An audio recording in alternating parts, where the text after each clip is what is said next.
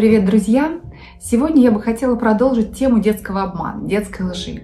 Мне пришли комментарии от вас, из которых я сделала вывод, что наиболее актуальная такая тема на сегодня – это эм, ложь просто так, когда ребенок лжет без понятной причины. Вот мы в прошлый раз, в прошлом видео я рассказывала о причинах э, лжи, которые весьма прозрачные. Ребенок хочет избежать наказания, либо он хочет выглядеть лучше, поэтому он обманывает. Но бывает ложь, которая ну, мы не можем понять, почему ребенок лжет. Да? Вот, э, прямой выгоды даже невозможно разглядеть. То ли это природная лживость, то ли это ну, какая-то, не знаю, буквально патология да, в мышлении ребенка. Что такое? Он просто лжет, он просто какой-то такой, ну, нехороший человек получается. И я бы сегодня хотела описать мотивы бессмысленной лжи и способы выхода из этого, из этого положения. Конечно, бессмысленных поступков не делает ни одно живое существо. Естественно, ребенок относится к этой группе людей, которые не делают бессмысленных поступков. Не бывает так, что причины нет, а поступок существует. Просто мы не видим причину. Итак, э, первая причина того, почему ребенок может э, врать без выгоды для себя, это выгода скрыта. Самая частая причина – это внутренняя враждебность ребенка к тому, э, кому он врет. То есть ребенок таким способом дурачит взрослого и получает внутреннее психологическое удовлетворение от этого.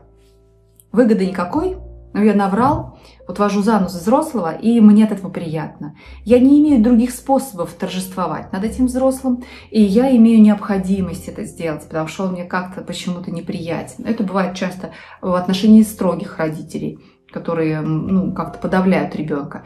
Или это может быть враждебность другого характера, что-то другое заставляет ребенка испытывать враждебность в отношении взрослого и решать этот вопрос с помощью вранья. Потому что э, ложь, да, вот когда вы наврали, вам поверили, вы немножко такой победитель. Вот ребенок выходит таким победителем в этой странной вражде.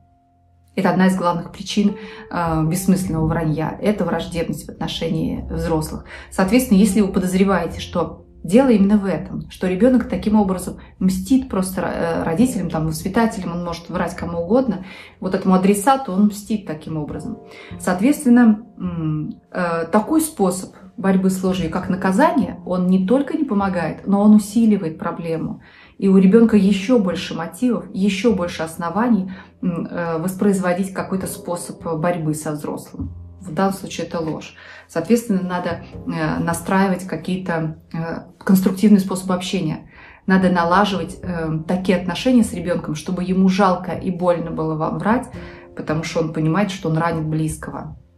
Если ребенок этого не понимает, если близкий находится фактически во вражде с этим ребенком, то ребенку терять нечего. Он э, может получать удовольствие, к сожалению, таким неконструктивным путем, с помощью лжи. Другим более мирным основанием необоснованной лжи может быть неуемная фантазия ребенка. Он может действительно прямо фантазировать совершенно неуемно. Иногда это тоже бывает защитным механизмом.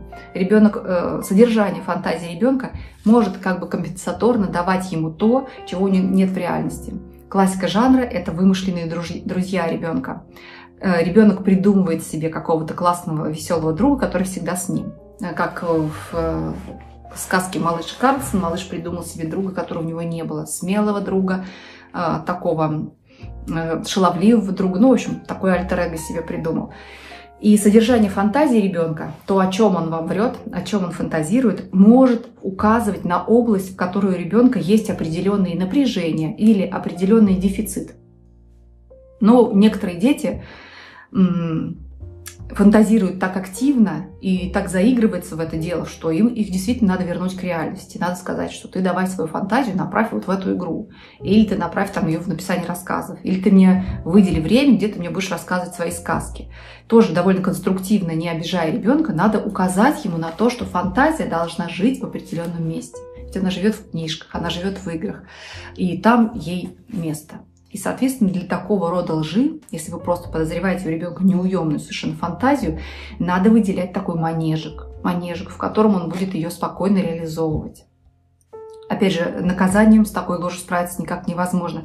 Родители очень остро реагируют на ложь и стремятся к наказанию, конечно, в первую очередь. Им кажется, что надо в зародыше задавить. Но, как я говорила, упоминала в прошлом видео, э, задавить это дело в зародыше очень трудно, именно потому что ложь имеет активное положительное подкрепление в нашей жизни. С помощью лжи часто человек, ребенок добивается необходимого. Поэтому где-то там зародыш, это уже настолько было давно, и настолько уже этот зародыш разросся, что, в общем, строгими наказаниями с большим количеством лжи, строгими наказаниями и даже вообще наказаниями бороться трудно. Соответственно, если речь идет о неуемной фантазии, а обеспечьте место этой фантазии, дайте возможность, откройте вот какой-то канал. И еще один тип, когда мы можем наблюдать э, беспричинное как бы вранье ребенка, это вранье импульсивное. Ребенок говорит раньше, чем думает. И, как правило, такое вранье не формируется само по себе. Оно формируется на основе эм, лжи как избегание наказания. То есть должна быть какая-то уже привычка врать в своих интересах. И тогда, э, если эта привычка уже очень плотная, то ребенок импульсивно быстро врет, хотя случай может ему ничем не грозить уже.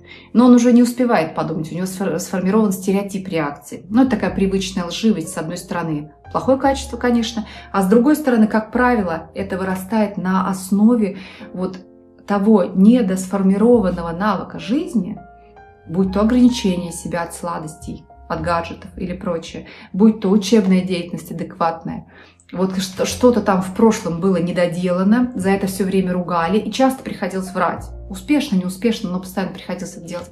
И, соответственно, у ребенка уже формируется такой способ жить. Он не очень связан с его волевым выбором. То есть ребенок не то, что прям сидел и придумал но он связан с какой-то историей. И родители иногда рассказывают, что ну ладно, тут он наврал, он боялся того и того, он боялся наказания. А вот здесь, на пустом месте, зачем он так быстро мне вот все наврал? Именно что и быстро, не успев подумать, э, решил, что лучше скрыть. Дети же не успевают так вот вперед продумать и вашу реакцию, и, возможно, это самое. Да, хотя и родители говорят, сначала думай, потом делай, но для маленького ребенка, да и для взрослых зачастую, это очень сложно думать вперед, думать раньше, чем говоришь. Вот сами, да, подумайте, насколько мы не обладаем этим навыком, подумать, а потом сказать. Уж там ребенок, я молчу. И, соответственно, вот эта импульсивная ложь, она выскакивает из ребенка. Это привычка его защищаться. И здесь тактика нужна такая, что вы обращаете, опять же, вот все, все эти тактики могут существовать только в мирном разговоре. Соответственно, вы находите время, вы находите способы, которые ведут к этим мирным разговорам. И время, и времяпрепровождение должны как-то вообще выстилать дорожку тому, чтобы возможно хоть было поговорить. Э, то есть просто так вещать над ребенком ничего не надо, это бессмысленно. Но в какое-то такое камерное время вы можете поговорить с ребенком, что иногда ты обманываешь и говоришь неправду, еще не успев подумать. Но это просто случайно с тобой так выходит. Это как бы выскакивает из тебя. Большинство детей согласятся, скажут, что да, это я что-то вот перехватил тут вот напрасно, если у вас создана доверительная атмосфера. И э, в этом э, пространстве безопасном можно разговаривать с ребенком, можно учить ребенка, оттормаживать немножечко первый импульс, и говорить медленнее. То есть ваша задача обратить его внимание на те моменты, когда он действует импульсивно. Вначале ретроспективно обратить, то есть ну, постфактум хотя бы научить видеть их. Для того, чтобы действовать осознанно в какие-то моменты, чего мы, собственно, хотим от ребенка, а, нам надо научить его хотя бы видеть эти моменты. И вот это происходит в спокойных разговорах с ребенком. Итак, три причины бессмысленной лжи. Это импульсивность, это враждебность в отношении взрослого и неуемная фантазия. И три разные способа борьбы с этими э, такими обманами детскими. Э, я бы хотела еще раз привлечь ваше внимание к тому, что нет никакого смысла искать единый алгоритм э, борьбы, например, с обманом, с детским, или единый алгоритм воспитания правдивости, потому что каждая ситуация достаточно индивидуальна, на нее влияют индивидуальные силы, расстановка э, ну, отношений там, в семье, какие-то данные самого ребенка, история ваших отношений с ребенком, та среда, в которой ребенок существует, кроме семьи. Да? Вы же должны понимать, что семья это, конечно, важно, но ребенок живет не только в семье. И сейчас на современных детей в огромной степени влияет то медиапространство, в котором они существуют там много-много часов ежедневно. И все это надо понимать и учитывать. И провальная история пытаться реагировать одинаково. Правильно, но одинаково. Например, там, на ложь, да, всегда наказать. Вот что любит так вот часть родителей делать, потому что это понятный алгоритм. Как бы наказание, последствия. Акция, реакция, да, ну, в общем. Или идея, что само пройдет. Но все дети немножко врут, само пройдет. Не всегда само пройдет. Причина обмана может быть разная. И может закрепиться такая черта, как лживость, черта характера. Мы же знаем да, людей, которые, к сожалению, обладают такой неприятной для других чертой. Или всегда подозревать, например, душевную рану под тем, что ребенок обманывает, значит, он страдает. Вот тоже не всегда он так сильно страдает. Зачастую это достаточно поверхностная реакция, не говорящая о каких-то страшных душевных ранах. И у нас еще остается два вида обмана. Это обманы солидарности и такой обман во спасение. Да, такие наиболее благоприятные виды обмана, но на которые тоже надо как-то реагировать. И я бы сказала, что на эти обманы сложно реагировать, потому что они отчасти ну, защищают других. А мы же призываем детей к тому, чтобы там не ябедничать, защищать друга. И вот когда ребенок обманывает, покрывает вот друга, да, друг своровал, а вот ребенка обманывает. Интересная тема, если вам интересно, пишите, пожалуйста, мне в комментариях, что такая тема была бы актуальной. На сегодня это все. Всего вам доброго. До свидания.